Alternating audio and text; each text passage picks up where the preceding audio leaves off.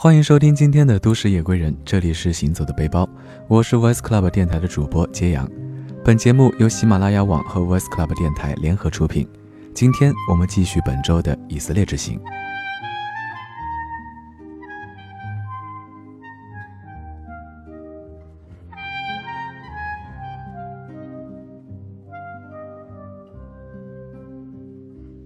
离开死海犹大沙漠，顶着骄阳驱车前往基布茨。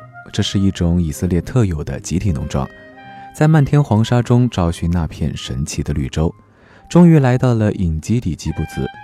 隐基底是以色列现有的几百个吉布斯中的一个，位于死海西侧。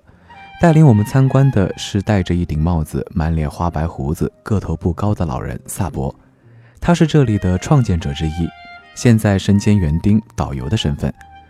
这里有餐厅、礼堂、办公室、图书馆、教育、体育等公共设施，周围是成员的住宅。整个农庄里种满了奇花异草，俨然是一个超级大花园。基布茨希伯来语意为集体定居点，也有称为人民公社、集体农庄。基布茨在以色列人民的历史和生活中都扮演着重要角色。第一个农庄成立于1909年，其创业先辈是来自俄罗斯的犹太移民。在加利利湖地区建立了一个由工人成员拥有的独立农场。大多数的基布茨成立于以色列1948年建国前后。这些二战期间遭法西斯大屠杀的逃生者、流浪者逃难来到了以色列，怀着重生的信念，创建了大大小小的基布茨。在这里，各尽所能，各取所需，一切财产和生产资料为全体成员所共有，俨然是共产主义的雏形。基布茨大力发展农业，在动荡年代养活了以色列大多数的人口。如今，这里生产的农产品依然垄断国内超市，并且在欧美市场上以最优等的价格出售。近年来，基布茨还大力发展旅游业，建立了许多的旅游景点，吸引着无数的观光客。隐基地基布茨公社一边是无尽的沙漠，一边是死海，在这样恶劣的环境中，智慧的以色列人开辟了一片新天地。隐基底基布茨里有近千种植物，家家户户都是一栋栋形态相似的小洋房。因为基布茨采用公给制，公社统一建房，采用统一标准，每个小楼周围都种满树木和花草，环境宜人。以前基布茨成员家里一般没有厨房，大家都在集体食堂就餐。食堂里除了专职炊事员外，全体成员都要轮流到食堂帮工。不过，随着改革，从一日三餐在食堂就餐制改为只做午餐，早晚自己在家里吃。看资料说，义工或者留宿者，基布茨都会提供免费的一日三餐，而且非常丰盛，鸡牛蔬果随便吃，饮料甜点水果管够，而且都是自己种植生产加工，绝对健康又美味。可惜时间太短，我没有机会尝尝这里的饭菜。不仅是吃饭的方式发生改变，随着时代的发展和人的思想意识的变化，基布茨也面临着时代的挑战，进行着变革。越来越多在基布茨出生长大的年轻人不再满足这里传统单调的生活方式，前往特拉维夫等城市或者国外寻找一种丰富多彩的生活。不过，很多年轻的外国青年却来到这里，利用假期或者业余时间在基布茨做义工，成为这里的新面孔。抛开其他因素不说，单是这里的自然环境也足以吸引你在这里停留。短短的几个小时，还完全无法领会基布斯这种以色列集体农庄特有的生活方式和运作模式，只能从外在自然环境感受这里安逸舒适的生活氛围。不管怎么说，能生活在出门就是大树和花卉的地方是件幸福的事情。即便面临改革，也希望这份环境带来的幸福能够保持下去。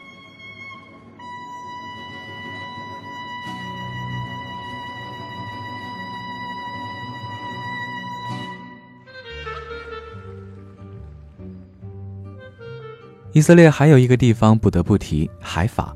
时隔一年后，重新温习下在海法的旅程，我很喜欢海法这个名字。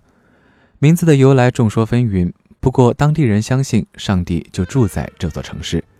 海法是以色列第三大城市，仅次于耶路撒冷和特拉维夫，是以色列工商业和贸易的重要阵地。我们在一个阳光明媚的午后抵达这座城市，安静整洁。不似特拉维夫的时尚，也没有耶路撒冷的凝重，就是一座静静发展的城市。这个地中海边的山城，有着以色列另外一处世界文化遗产——巴哈伊花园。相信很多人来到这里，和我一样，都是因为巴哈伊花园。巴哈伊花园位于有着“上帝之山”盛名的卡梅尔山上，这里是巴哈伊教的圣地，也是巴哈伊先知巴贝的陵寝。整个花园围绕巴贝陵寝，建有一级又一级、共十八级不同高度但是完美对称的阶梯花园。整座花园从山顶到山脚绵延近一公里，远远望去就像是凌空而建。以色列有大片国土处于干旱或者半干旱的沙漠地带，在这片饥渴的土地上，当地人对于有限的水资源的利用做到了极致。在巴哈伊阶梯花园的建设过程中，建筑者们克服了重重难关，按不同植物对水的需求量的差异，安装了不同等级的灌溉系统。经过近五十年的修建，才建出一座凌空屹立、美丽庄严的阶梯花园。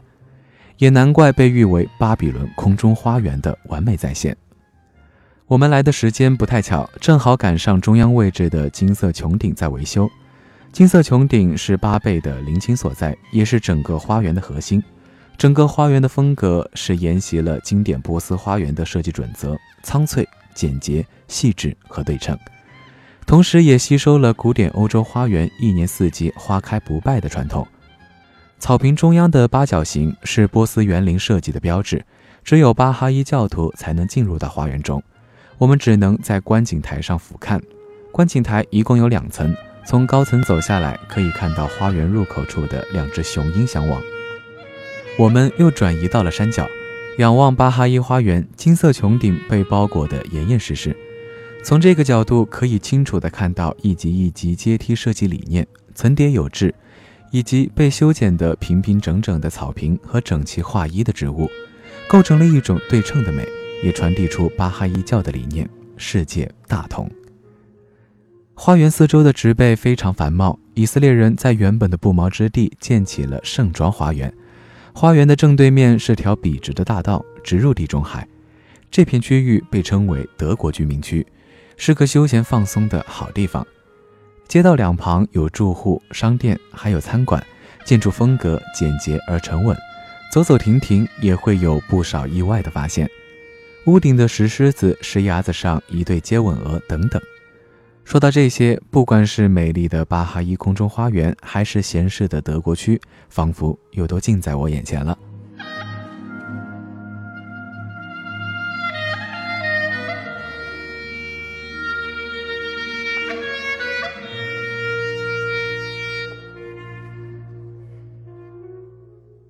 好了，今天的节目就到这里，要和大家说再见了，大家晚安。